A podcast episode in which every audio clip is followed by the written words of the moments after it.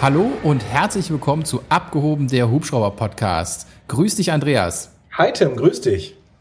Wir sind kurz vor Weihnachten. Wir haben unsere letzte Folge vor Weihnachten. Ist dir das bewusst? Unglaublich, wie schnell dieses Jahr vorbeiging, oder? Jetzt gibt es uns ja fast ein Jahr. Jetzt haben wir das erste Weihnachten, wir zwei zusammen. ja. Und Wahnsinn, die Zeit rennt. Ja, total krass. Also ich bin, ich selber bin überhaupt nicht in Weihnachtsstimmung. Ich komme auch total selten in Weihnachtsstimmung. Ähm, mal gucken. Vielleicht am Freitag nochmal auf dem Weihnachtsmarkt äh, mit ein paar Leuten bin ich verabredet. Aber ansonsten hier im Rheinland kommt einfach keine Weihnachtsstimmung auf. Ich weiß nicht, bei dir liegt vielleicht manchmal ein bisschen mehr Schnee, aber hier ist gar nichts. Ja, hier ist ja alles weggetaut. Es war ja mal Schnee, ist alles weggetaut. Also ich muss ehrlich sagen, ich bin in Weihnachtsstimmung. Ich liebe ja auch Weihnachten. Ich find's toll, aber ich muss halt dieses Jahr Weihnachten arbeiten. Von daher werde ich mich auf der Station rumtreiben mit dem Weihnachtsbaum. Okay, du liebst Weihnachten und musst arbeiten. Dann habe ich jetzt genau das Thema für dich, über, über das ich mir Gedanken gemacht habe, was ich dir nicht verraten habe so wirklich.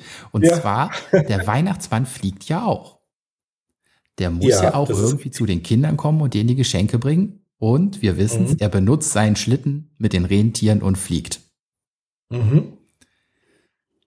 Hast du dir schon mal Gedanken gemacht, wie so ein Schlitten überhaupt fliegt? Warum und was das an Leistung braucht?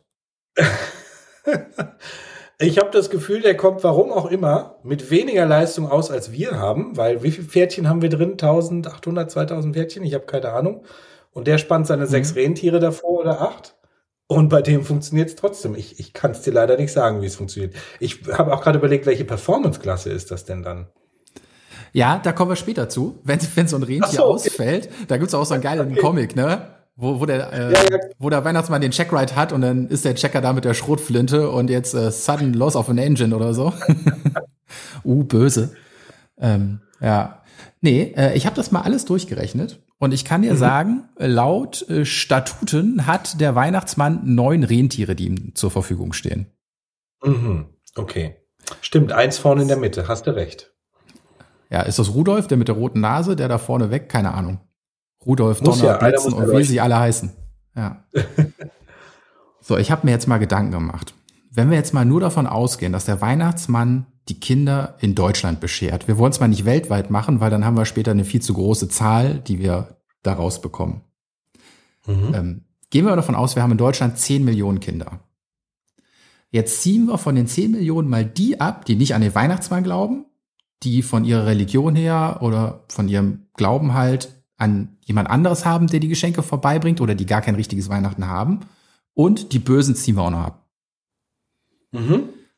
Ich habe jetzt mal drei Millionen Kinder abgezogen. Also 30 Prozent ziehen wir mal ab. Für alles 10 Prozent sind wir bei sieben Millionen Kindern, die an Heiligabend beschert werden müssen, wo der Weihnachtsmann mit dem mhm. Schlitten vorbeikommen muss. Wenn wir jetzt davon ausgehen, dass das durchschnittliche Geschenk 500 Gramm wiegt, ja. Da sind wir bei dreieinhalb Millionen Kilo. Mhm. Also 3500 Tonnen Geschenke mhm. muss er transportieren. Wenn wir jetzt mal gucken, was das größte Transportflugzeug ist, das ist die Antonov 225. Mhm.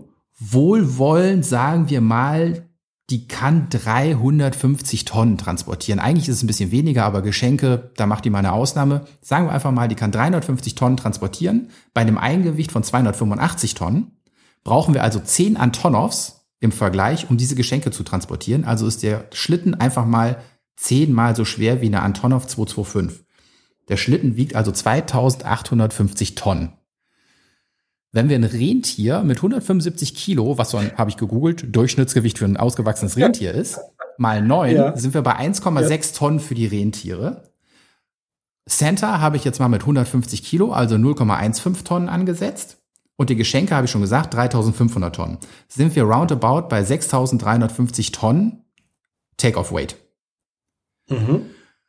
Wenn wir jetzt davon ausgehen, ich habe sehr viel gegoogelt heute, wenn wir jetzt davon ausgehen, dass wir pro Kilogramm 200 Watt, also 0,2 Kilowatt brauchen, um zu fliegen und so ein paar Manöver zu fliegen. Man sagt 100, um die Höhe zu halten, 200 auch Steig-Sinkflug und 300 Watt, um Kunstflug zu machen, sind wir natürlich bei 6350 Tonnen mal, äh, mal 200 Watt sind wir am Ende bei ungefähr 1,3 Millionen Kilowatt.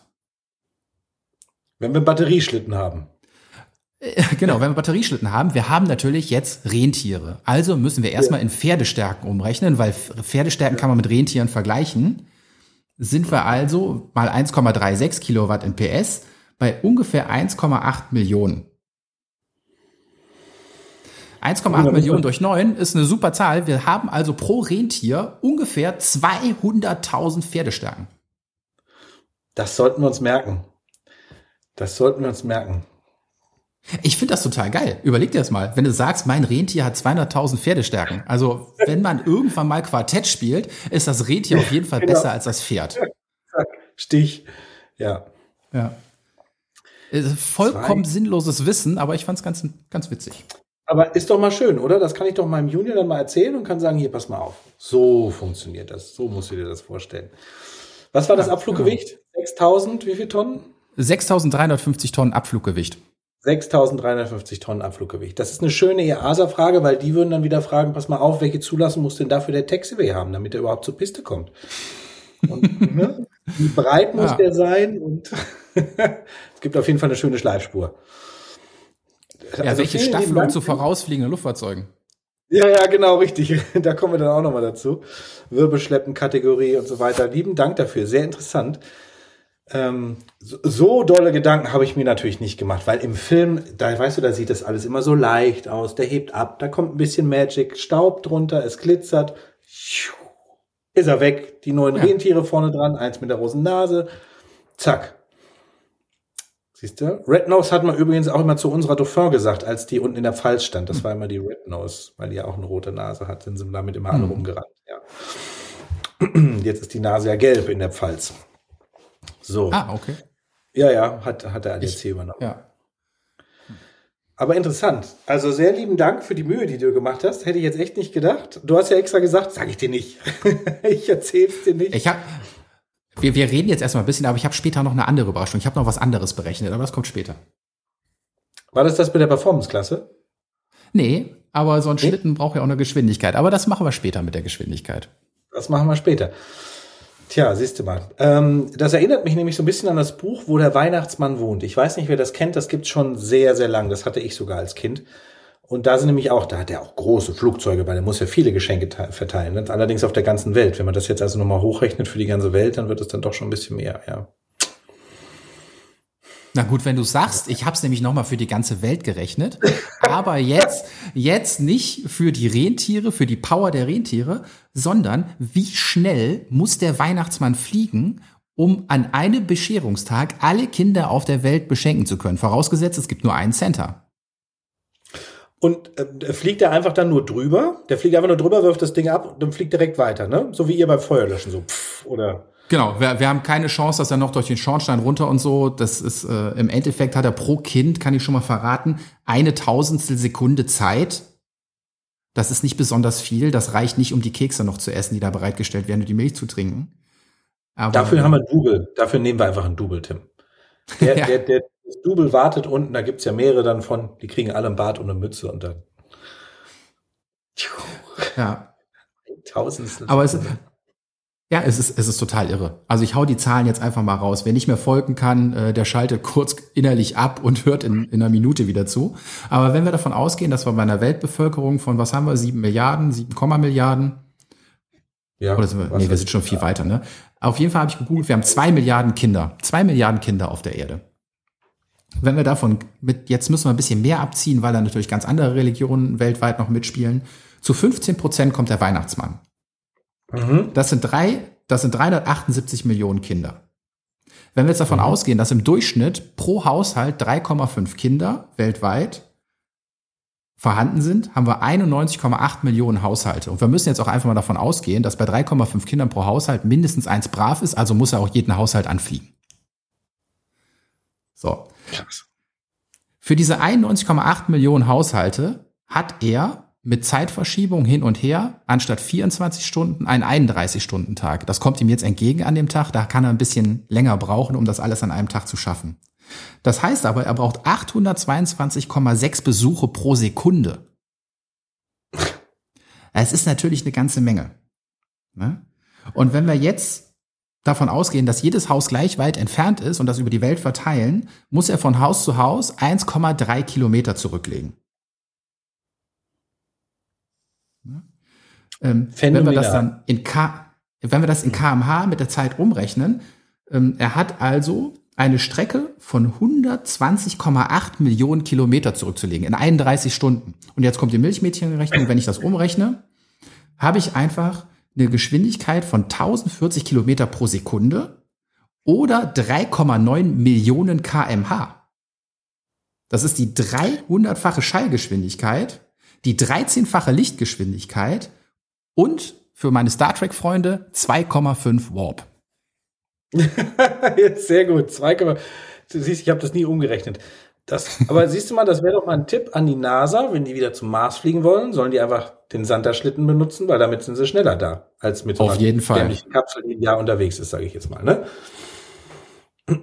Also laut Google haben wir übrigens, ich habe gerade mal schnell nachgeschaut, die 8 Milliarden überschritten diesen Sommer. Na, guck mal, ja. ja. Aber ich habe ich hab wirklich ganz schnell gegoogelt, weil äh, da waren auch so viele andere Mistangaben drin. Deswegen hoffe ich mal, dass das stimmt, was ich da auf die Schnelle rausgekriegt hatte. Aber sehr interessant. Hast du das im Büro heute ausgerechnet? Äh, ich habe das, ich weiß auch nicht, ich bin eben hier äh, rumgesessen, habe gedacht, ach komm, das rechnest du mal schnell. Und ja. äh, ich habe mir so ein Dinner 4 Umschlag genommen, das da hinten wild rumgekritzelt. Das macht mir manchmal Spaß, so einen Quatsch auszurechnen. Ähm, ja. Bringt keinem was, außer 10 Minuten Redezeit in unserem Podcast. Na, siehst du, aber interessant, dass du das mal ausgerechnet hast, weil damit hat man jetzt endlich mal allen die Augen geöffnet, die immer noch gedacht haben, der Weihnachtsmann bringt die Geschenke, ne? Genau. Das ist nämlich nicht einer, das sind mhm. ganz viele. Mhm. Siehst du? Sonst ginge das nämlich alles gar nicht. Siehst du mal. Aber jetzt nochmal zurück zur Performance-Klasse. Ja. Wenn ich mit zwei Triebwerken doch schon eine Performance-Klasse 1 hinbekomme, und der hat neun Rentiere. Ja, das ist so wie dieser Bomber, ne? Der so bei äh, sieben Triebwerken sagt, ich muss jetzt eins abschalten und der Controller fragt, ob er ein Notverfahren hat. Ja, ach nee, das war die Lufthansa bei vier. Das war die Lufthansa das bei vier. War doch der, der, ja, genau, das war Lufthansa, die hatte vier Triebwerke und da ist eins, ist, haben sie abgeschaltet und haben noch nicht mal Emergency und der Towerlotse war irgendwie so ein bisschen irritiert, wie noch nicht mal Emergency, sie müssen auch keinen Sprit ablassen. Nö, ist alles super, wir kommen zu lang. so, ja. ganz relaxed. Aber es stimmt ja eigentlich auch. Ja, die Chance, dass dir mittlerweile ein Triebwerk ausfällt, die sind ultra gering einfach, ja. Ja, so ist es dann. Gott sei Dank. Ne? Ja. Deswegen rüsten ja jetzt alle auch auf die zwei Triebwerke zurück. Ne? Die, der Airbus Aber, 350. Ja, genau richtig, ja. Genau so ist es. Aber ich habe das Gefühl, dass man im Luftrecht genau in die gegenteilige Richtung läuft, sondern um Gottes Willen, wir müssen es noch sicherer machen. Es ist ja so gefährlich, dass das Triebwerk ausfällt, weißt du? Früher mal, wo man nicht so eine Technik hatte und nur ein Triebwerk, alles super. Und jetzt, wo die Technik sensationell ist, man hat zwei Triebwerke und ist eigentlich noch sicherer als sicher und sicher und sicher. Da gibt es auch einen Faktor, wie hoch da die Chance ist, dass das ausfällt. Ich weiß es nicht mehr aus dem Kopf. Da wird immer so getan, als wäre das alles noch gefährlicher. Das ist leider die falsche Richtung. Aber ich glaube ja auch, ich weiß gar nicht, haben wir das bei Leonardo?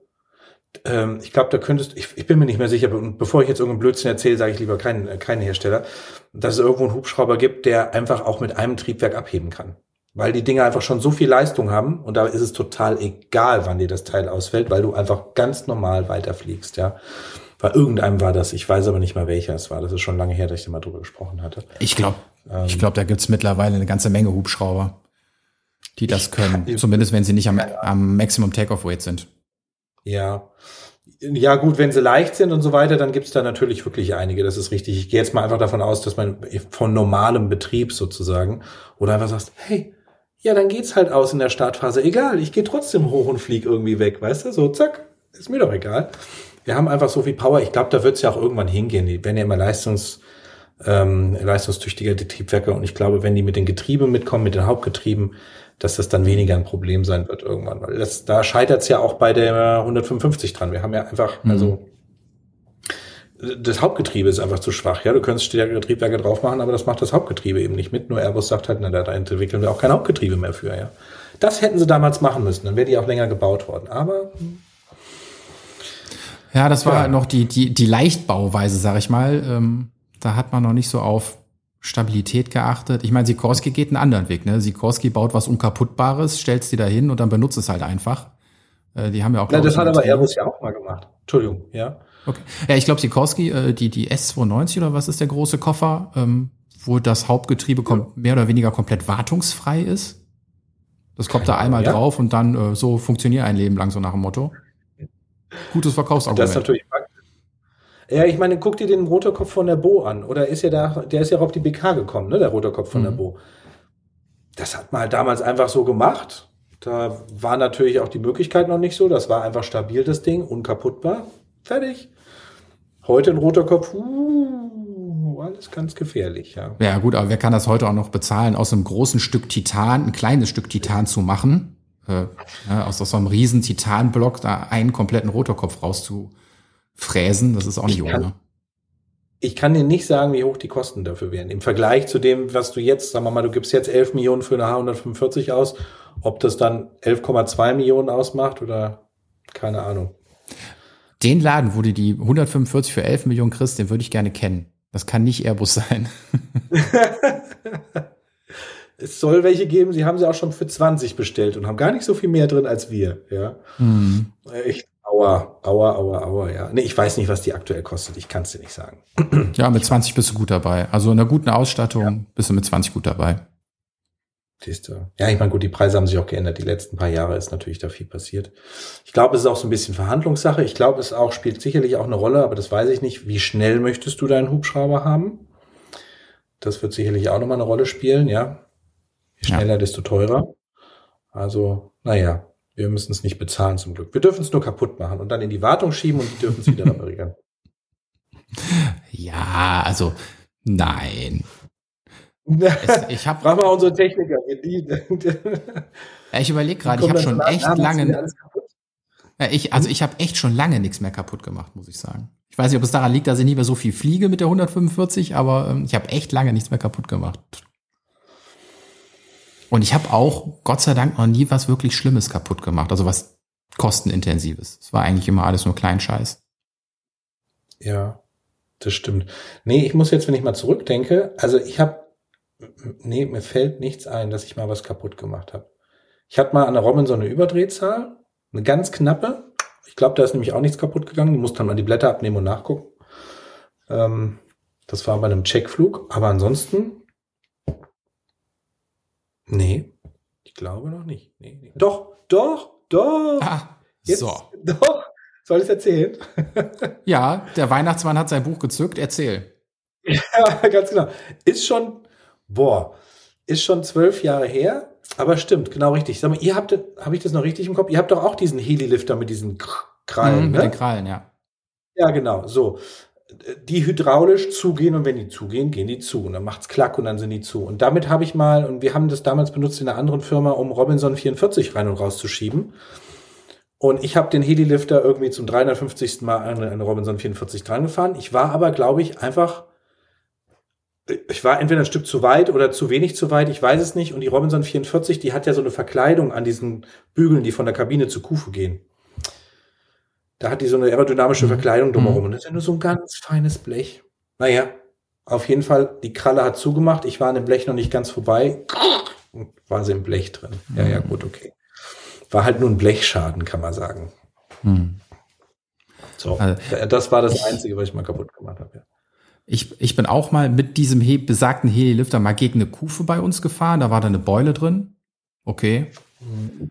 Äh, nicht schön, aber auch nicht wirklich schlimm. Ähm, aber ich glaube so, was mich echt überrascht hat, als wir ähm, das Typewriting für die 145 bei uns gemacht haben, das war 2016, 2017, ähm, da hat ein Pilot bei der Autorotationsübung eine Überdrehzahl produziert, wie du eben gesagt hast. Da bin ich mich dann auch drauf gekommen. Ähm, ich war nicht dabei, ich kenne es halt auch nur aus Erzählung. Es war auch keine große Überdrehzahl. Also nicht viel, ein, zwei Prozent. Und mhm. ähm, weil Airbus dafür noch keine Evidenz hatte, mussten die Rotorblätter abgenommen werden, eingeschickt werden, komplett neue drauf. Das war ein sechsstelliger Schaden. Oh Gott. Ich glaube, ich glaub, den Rotorkopf haben sie sich auch noch ziehen lassen, irgendwie sowas. Also es war ein Riesenaufwand, weil bis dahin gab es noch keine Überdrehzahl anscheinend. Und dann haben die da das Riesenprogramm gefahren. Das ist dann natürlich teuer. Ja. ja. Also wir merken es, äh, wir merken es jetzt auch bei uns in der Firma, da, dadurch, dass Robinson ja jetzt alles elektronisch mittlerweile aufzeichnet, ähm, ähm, fällt es halt einfach viel schneller auf. Ja, das ganze Thema. Du musst wie ein Stier aufpassen, weil früher war es so, okay, der Zeiger, das sieht so aus, als ist der knapp unterm roten Strich, aber auf der Elektronik ist er halt 0,1 drüber. Bing, Überdrehzahl, ja. Mhm. Und ähm, da meine Überdrehzahl ist noch gar nicht so lange her, die ist auf dem Checkflug passiert. Da hat, ich habe zwei, drei Autorotationen in einem Checkflug gemacht und bei der dritten meinte dann der zu checkende, ey, ich reiß jetzt mal den Stick zurück, als gibt's kein, als kommt da vorne eine Hauswand. Uff, hat sich die Drehzahl aufgebaut. Ich habe noch auch einen Pitch hochgerissen, aber es hat nicht mehr gereicht, ja. Waren dann 2,1 Prozent drüber, so ist es dann eben.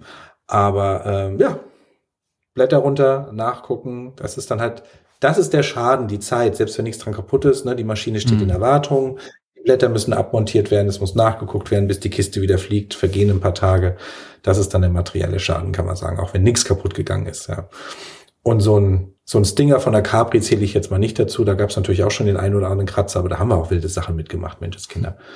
Das war bei den Vietnamesen ein Riesendrama. Ich weiß nicht, ob ich das schon mal in der Folge erzählt hatte. Ich habe in Vietnam habe ich äh, Fluglehrer weiter trainiert für Gimbal-Helikopter.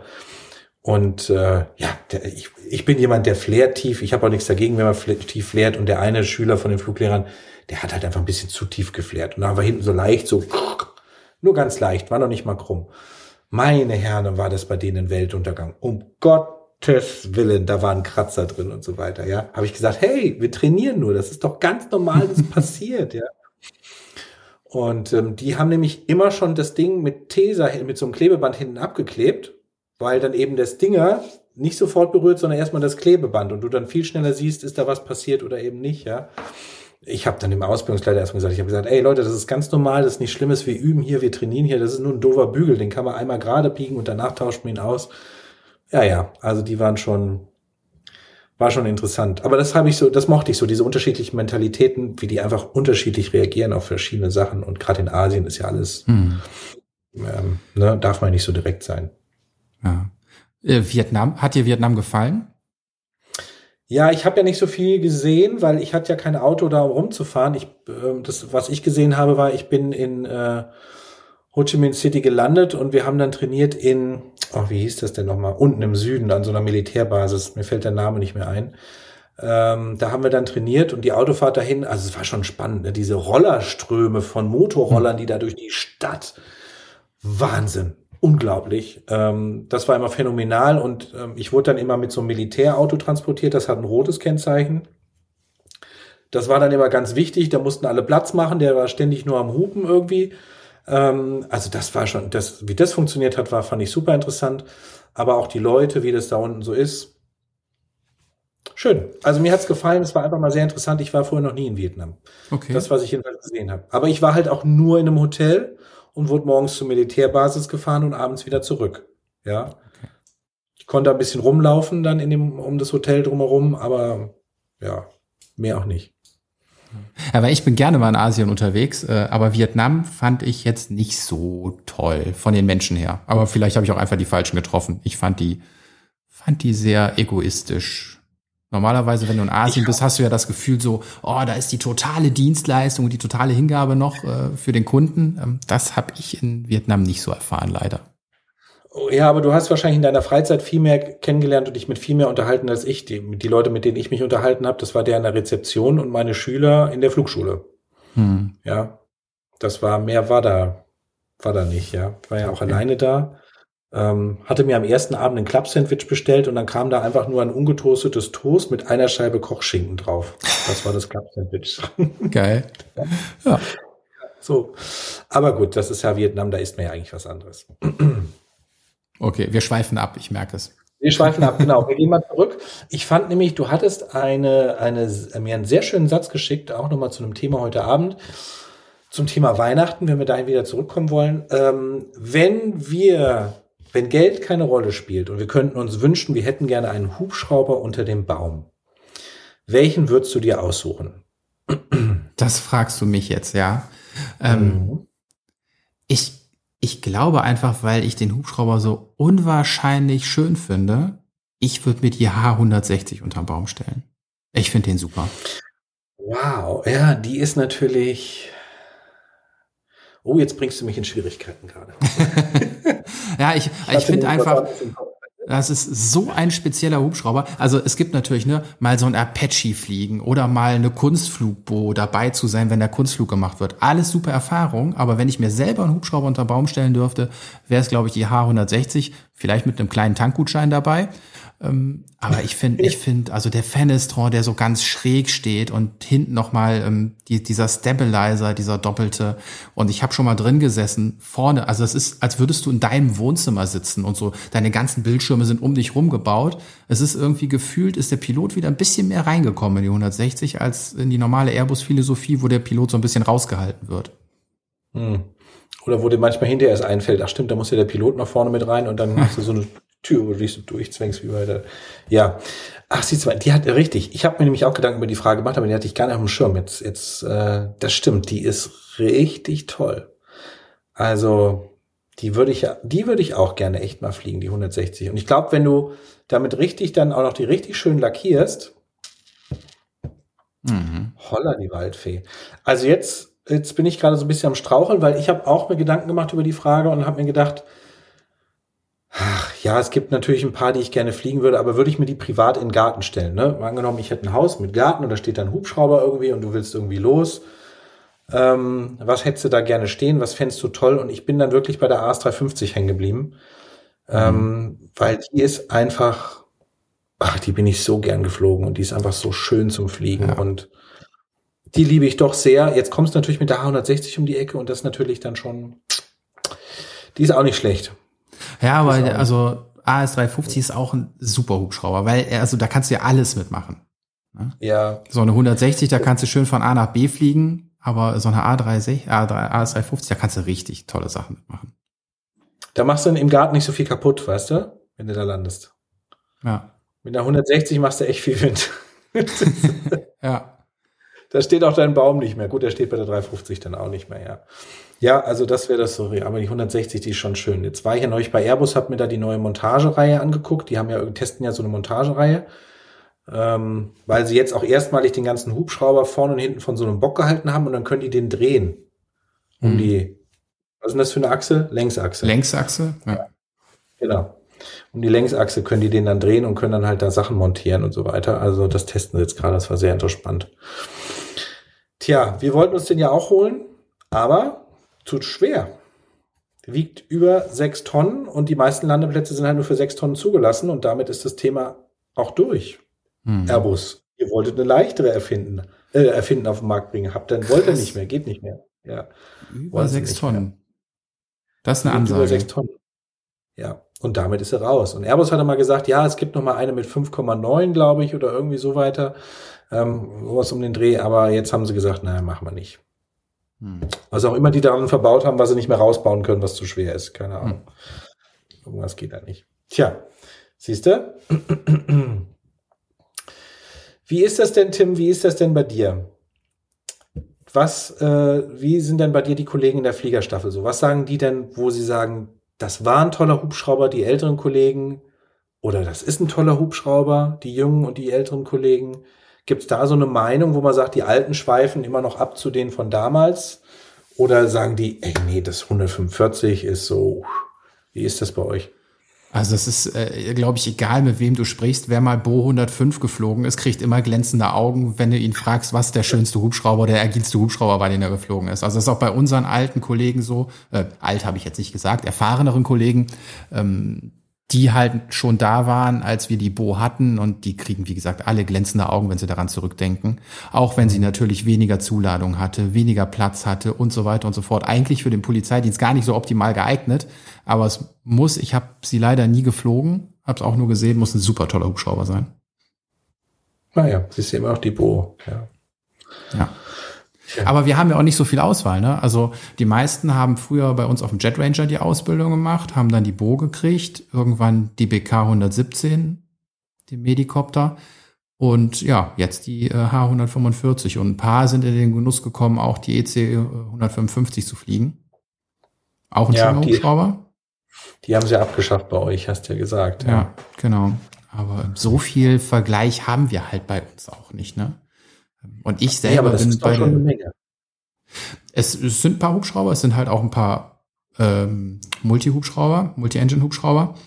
aber ich selber weiß immer noch nicht, ob ich die 145 richtig gut finde oder nur so, ja, ist ganz gut. Mhm. Also, ja, ich meine, ne, ja, Entschuldigung. Äh, das, das habe ich ja, glaube ich, schon ein paar Mal gesagt. Ich finde diese Helionics-Philosophie, was dahinter steckt aus wirtschaftlichen Gesichtspunkten und allem, finde ich eigentlich ziemlich cool. Aber der Pilot ist mir einfach nicht im Mittelpunkt genug. Die schmeißen einfach immer mehr vom Piloten aus dem Cockpit und wollen, dass der Autopilot das macht und alles. Und ich bin halt noch von, von dieser alten Schule. Ich will, ich will haptisch fliegen. Ich will selber die Motorik haben. Ja. Mhm. Ja, da gebe ich dir vollkommen recht. Aber guck mal, ihr habt viele Klassiker gehabt. Den Jet Ranger, ja. TV-Klassiker ohne Ende. Die Bo, genau das gleiche. Die BK 117. Sind ja eigentlich alle da. Fehlt jetzt nur noch Airwolf eigentlich, glaube ich, in der Reihe. Und die Yui. Dann hätte da. ja, ja. Ja, wir haben Gott sei Dank, also was da unsere Staffel immer entschieden hat, war eigentlich immer sehr gute Entscheidung, muss ich echt sagen. Es gibt andere Staffeln, die haben da schon mal so ein bisschen daneben gegriffen, was ihre Luftfahrzeuge anging. Ähm, da haben wir eigentlich immer relativ gute Entscheidungen getroffen. Wenn man bei uns jetzt eine Fehlentscheidung suchen wollte, wäre das halt maximal die 155, die aber auch für das, für das wir sie benutzt haben, auch gut war. Glaube ich auch. Ach, ist auch ein schöner Hubschrauber, ja, das stimmt schon.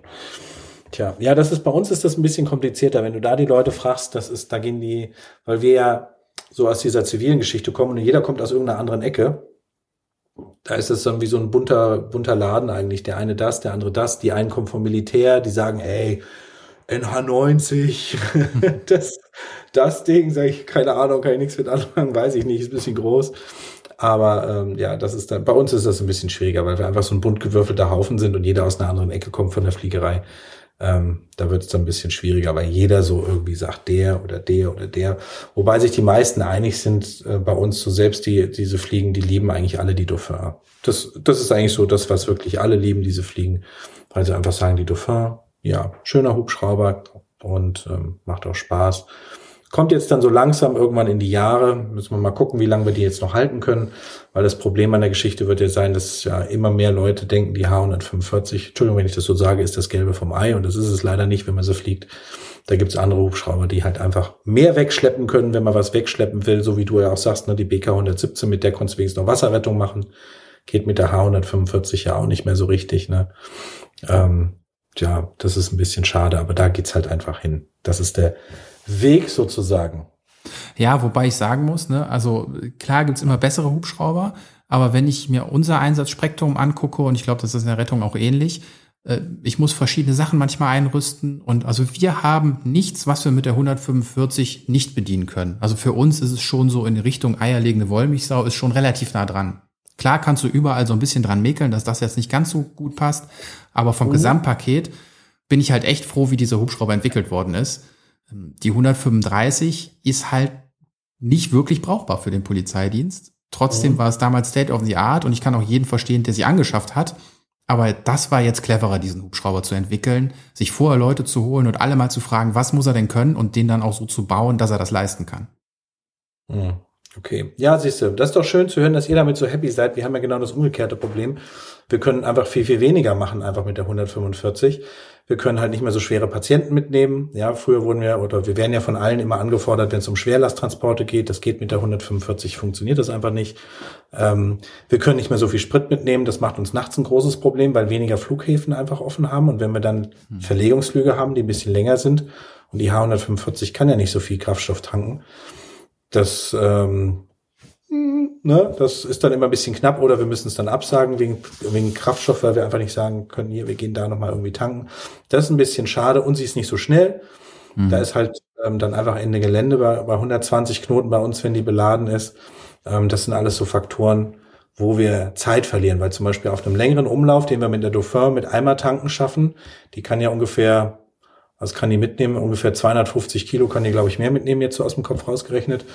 Ähm, da gehen wir nur einmal tanken mit der Dauphin und mit der 145 müssen wir halt zweimal tanken. Und da verlieren wir eine halbe, dreiviertel Stunde, je nachdem, wo wir zum Tanken fliegen müssen, die wir dann später wieder einsatzbereit sind. Und das kann sich dann über den Tag halt schon hin summieren. Ja, so ist das mhm. dann bei uns eben. Und die schweren Patienten. Also die Menschen werden ja immer schwerer. Aber ähm, so ab 130, 140 Kilo wird's dann echt eng. Und danach hört es dann irgendwann auf. Und mit der Dauphin 250 Kilo, 350 Kilo, alles kein Problem. Solange wir den Typen mit wer weiß wie viel Personen in den Hubschrauber tragen können, geht das. Hauptsache, er passt da noch irgendwie rein. Ja. ja. Und ähm, da ist auch der Umfang kein Problem. Aber man muss ihn noch rein und rauskriegen können. Ich glaube, 350 Kilo war das Schwerste, was wir, was ich jetzt so weiß, was wir irgendwie hatten. Ja, gibt's halt einfach. Ist halt einfach ja. so. Ist die Ausnahme eher, ne? Ist jetzt nicht regelmäßig. Aber wir haben schon öfters Patienten, die schwerer sind als 150, 160, 170 Kilo. Das gibt's schon, ja. Ist einfach so. Von daher weinen wir da ein kleines Tränchen nach, immer, äh, wenn wir da die H145 haben, eben einfach. Aber so ist es eben. So ist es dann. Das, das ist aber echt das erste Mal, dass ich das höre, dass man da gar nicht so zufrieden mit ist. Aber ja, also vielleicht, also, vielleicht kommt das mhm. halt auch von eurer Flotte, ne, dass ihr eben die Defort habt und die 155. Genau. Die so anderen haben halt die 135 gehabt und sind jetzt happy, dass sie die 145 haben. Ganz genau so ist es. Es ist wirklich genauso ist es, Tim, weil wir kommen ja von oben runter und die anderen kommen von unten hoch, ne? Und dann ist es natürlich für die noch ein bisschen größer, ist natürlich noch toller. Und was ich sehr schade finde, ist, dass Airbus einfach mal vorne 50 Kilo aus dem Cockpit rausgetan hat, aber nicht dafür gesorgt hat, dass der Hubschrauber ausgeglichen ist. Mhm.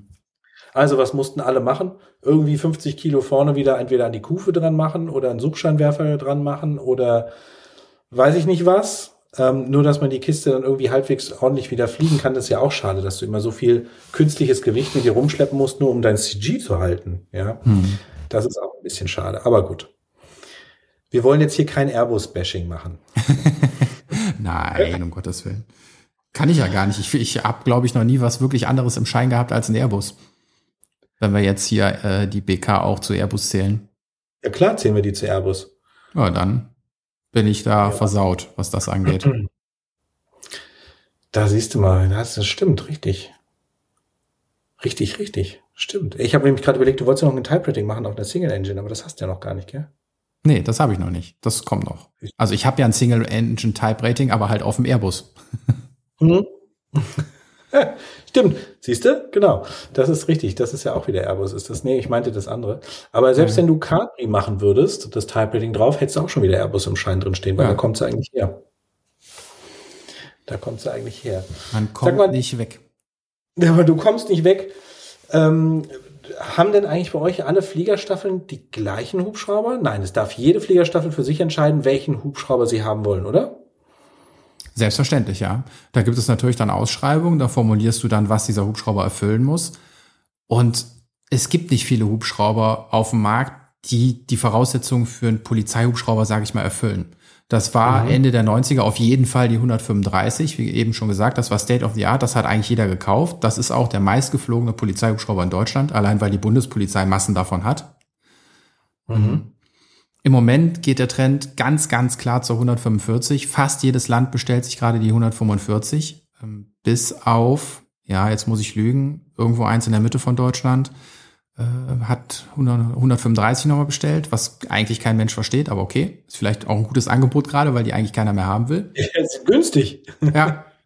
Und äh, also selbst die Sachsen verkaufen ihre 135 mehr oder weniger polizeiintern an eine andere äh, Staffel und kaufen sich neue 145. Also Mecklenburg-Vorpommern, Niedersachsen, äh, ja, die Bayern haben ja gekauft, ne? Also überall, Sachsen, Sachsen-Anhalt fliegt sie auch, ähm, wird immer mehr. Und mhm. das ist halt im Moment das, was geflogen wird. Ich könnte mir sonst alternativ eigentlich nur die 429 vorstellen, die Bell. Aber Bell auf dem deutschen Markt ist einfach nicht so etabliert, gerade in der Polizeifliegerei. Früher mal ja, aber mittlerweile hat Airbus absolut den Rang abgelaufen. Gibt es da bei euch welche, das ist ja in der Luftrettung sehr verpönt, das ganze Thema, ähm, offener Heckrotor oder normaler Heckrotor, sage ich jetzt einfach mal, ein Standard-Heckrotor. Ist das bei euch auch ein Thema? Weil wenn du sagst Bell 4 zu 9, da hast du wieder ein Heckrotor, aber liegt ein bisschen höher, aber gut. Ähm, oder kommt es da gar nicht drauf an, weil ihr eh sagt eigentlich, nee, wir gucken auf andere Sachen? Es kommt im Prinzip nicht drauf an. Und ich glaube, viele würden sich den alten konventionellen Heckrotor zurückwünschen, weil wir natürlich mhm. auch schon mal viele Sachen im Seitenwind machen müssen, weil einfach der Blickwinkel besser ist oder ne, gerade der Einsatz ist einfach erfordert. Und da bist du mhm. natürlich mit einem Fenestron und der riesen Finne hinten mhm. echt gehandicapt, weil du wirklich wie ein Sack Wasser in der Kurve hängst. Manchmal ist das wirklich echt unangenehm. Ganz zu schweigen von der Leistung. Ein konventioneller Heckrotor würde da schon besser tun. Und was du eben auch gesagt hast, die Wasserrettung, die Kufenrettung auf dem Wasser funktioniert mit einem konventionellen Heckrotor auf jeden Fall. Mit dem mhm. Fenestron eben bei der 145 schon mal nicht. Solange der konventionelle Heckrotor ein bisschen höher gelegt ist, ne? wie bei der BK meinst du wahrscheinlich, ne? Genau, das ist ja meistens in der Regel so, dass der ein bisschen höher liegt und nicht so tief ja. runterkommt wie der Fenestron. Und der Fenestron durch sein, durch dieses kleine Fenster regeneriert er halt auch einen ganz anderen Sog als ein normaler mhm. konventioneller Heckrotor. Wenn da am Rand ein bisschen Wasser durchgeht, ist das nicht so wild, aber wenn der Fenestron einmal anfängt, Wasser zu ziehen, dann hat das halt so einen, ja, Sogeffekt im Prinzip, dass es immer mehr wird. Habe ich noch nie ausprobiert. Woher weißt du das? Äh, ist nicht empfehlenswert, habe ich auch noch nicht ausprobiert, aber äh, die Berechnungen sagen das. ah, okay, okay, alles klar. Ja. Verstehe. Ach, Menscheskinder, okay. Siehst du mal, ja, also das gebe ich dir recht, diese Riesenfinne, die halt hinten dran ist, ist bei Seitenwind, wenn ihr das natürlich machen müsst, ist es natürlich schwierig, ja. Das stimmt. Wir haben da ja noch ja, einen kurzen Moment bei halt. weil wir da vielleicht rein und raus müssen genau. oder so, ja. Ja, und wenn du dann auch noch V-Toll oder R-Toll-Verfahren machst, die sind ja auch gegen den Wind, das ist ja relativ entspannt dann. Aber mhm. bei uns, wir haben halt viel hohe Arbeit, also schweben außerhalb des äh, Bodeneffekts, irgendwo in 2000 Fuß, 1500 Fuß. Und wenn du da 30 Knoten Wind von der Seite hast und musst dann halt mal in diesen Seitenwind drehen, das empfehle ich keinem, das ist kein schönes Gefühl.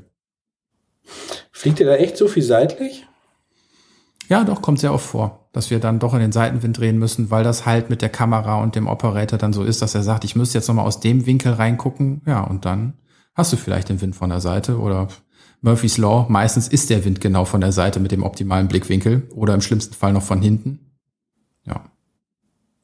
Ja. Dann hast du doch einen tollen Autopilot in der H145, der wo da steht, das, oder? das auf jeden Fall, aber das Gefühl bleibt trotzdem nicht so gut. ja, Weil der Hubschrauber sein. hängt trotzdem. Das ist richtig, siehst du mal. Tja, Tim, jetzt steuern wir hart auf Weihnachten zu. Was wünschen wir denn unseren Zuhörern für Weihnachten, für dieses Jahr? Nur das Allerbeste und äh, wir schenken euch ja jede, jede zwei Wochen eine neue Folge. das ist unser Geschenk für euch. Wir werden, weißt du eigentlich was? Ich habe mal geguckt, jeder andere Podcast macht irgendwann eine Pause. Winterpause, Sommerpause, keine Ahnung, irgendwas, Pause. Wir ziehen einfach durch, ne? Wir haben zwar von ein auf zwei Wochen Rhythmus gewechselt, aber wir ziehen knallhart durch. wir lassen nicht locker. Siehst nee. du? Wusste ich gar nicht. Echt, gibt's Podcasts, die, ja? Also habe ich mich gar nicht mit beschäftigt, dass die eine Winterpause machen oder eine Sommerpause, ja? Ganz ehrlich, ich höre gar nicht so viele Podcasts. Ich höre einen einzigen Podcast sonst noch regelmäßig und äh, das ist so ein Weird Crimes Podcast. Nee, jetzt gerade glaube ich nicht, aber die haben in, im Sommer mal so sechs oder acht Wochen Pause gemacht, ja. Machen viele. Ja, wir haben ja, wenn man schon mal so ein paar Geschenke unter den Baum legen will, wir haben ja echt noch ein paar spannende Themen vor uns mit, äh, mit Gästen ähm, die im neuen Jahr dann kommen werden. Das ist ja nicht so leicht, immer diese Gäste zu organisieren. Die müssen ja auch irgendwie Zeit haben. Aber dann gerade jetzt, ich will es ja doch nicht verraten, der, über den wir heute gesprochen hatten zum Beispiel, das wird, glaube ich, auch ein sehr spannendes Thema für viele werden. Hm. Ähm, sollen wir es verraten, um welches Thema es geht? Ja, hau raus. Ist, ist ja dann nächstes Jahr, ne? Weihnachtsüberraschung. Dann. Richtig. Aber ist nächstes Jahr. Also da geht es um das Thema Hill-Helikopter. Also sprich Hill möchte ja einen Hubschrauber bauen, der ja oft schon in der Presse war und überall im Internet war und beworben wird. Und ähm, ein sehr tolles Design, muss man sagen, sehr ansprechend. Es gibt jetzt die ersten Mockups, ähm, dann kommen die Prototypen jetzt hinterher. Und da haben wir einen Gast dann bald, der uns da ganz viel mehr darüber erzählen kann. Ich bin so gespannt. Ich bin wirklich gespannt. Freue mich drauf. Ich, ich kenne ja. das ja gar nicht. Ich habe das bei dir irgendwo mal bei Instagram in der Story gesehen und bin dann erst darauf ja. aufmerksam geworden. Ähm, ich habe es ja noch nicht so richtig durchgelesen. Vielleicht lasse ich mich auch einfach durch den Gast überraschen, wie er uns das alles erzählt. Ich fand nur das Design, wie du sagst, ist futuristisch, aber sehr schick. Mhm. Ja, vor allem, er will einen ganz anderen Weg gehen. So wie ich das verstanden habe, geht es halt nicht mehr darum, die Sache zu warten. Also zum Beispiel das Triebwerk, dass du das wird nicht mehr gebaut, dass du das irgendwie nach 2000 Stunden wartest, sondern das ist dann platt. Dadurch minimieren sich aber extrem die Kosten wieder. Ja? Und der haut im Moment, ähm, du kannst diesen Hubschrauber als Experimental bestellen für, ich weiß nicht, wo der Preis liest. Ich, das, keine Ahnung. Ich sage jetzt einfach mal 600.000 Dollar, keine Ahnung. Oder du kannst ihn auch für dir nach, für die Zertifizierung bestellen, dann kostet er halt dann schon eine Million, weil er nicht mehr experimental zugelassen ist, sondern richtig und du damit arbeiten kannst. Ja, aber ähm, wie gesagt, den, den wir da einladen, der hat da ganz, ganz viele Infos zu und der kann uns da ganz viele spannende Sachen zu erzählen, weil der ständig damit in Kontakt ist. Toll. ich denke mal, das ist ein schönes Weihnachtsgeschenk, das mal so vorauszusagen. Ich freue mich da sehr drauf. Ja, hört sich gut an. Und äh, wie du ja. sagst, wir haben noch so viele Gäste in der Pipeline. Da ja. müssen wir uns echt mal drum kümmern, dass wir die alle einladen. Das sind wirklich super interessante Gesprächspartner. Da müsst ihr nicht immer nur uns zwei zuhören, sondern haben wir noch mal interessanten Input von woanders. Ja, aktuell warten wir ja auf viele Termine. Also das ist ja im Moment eigentlich unser Problem. Wir brauchen ja. die Termine. Nicht so einfach. Toll, Tim. Dann, ich wünsche dir eine ganz, ganz tolle und frohe Weihnacht. Vielen ja. Dank nochmal, dass ich den Podcast mit dir machen darf. Ja, danke dir. Es war toll bis jetzt. Es geht toll weiter. Ich wünsche dir und deiner Familie auch schöne Weihnachten. Da draußen allen schöne Weihnachten. Guten mhm. Rutsch wünschen wir dann später, weil ich glaube, vorher kommt noch eine Folge von uns, wenn ich richtig gerechnet habe. Genau. Ja. Also macht's da draußen gut, macht es euch kuschelig, genießt Weihnachten. Vielleicht komme ich auch noch an die Weihnachtsstimmung und dann denken wir alle aneinander bei der nächsten Folge. So machen wir das. Frohe Weihnachten und vielen Dank auch nochmal von mir an alle da draußen. Bis bald. Ciao. Tschüss.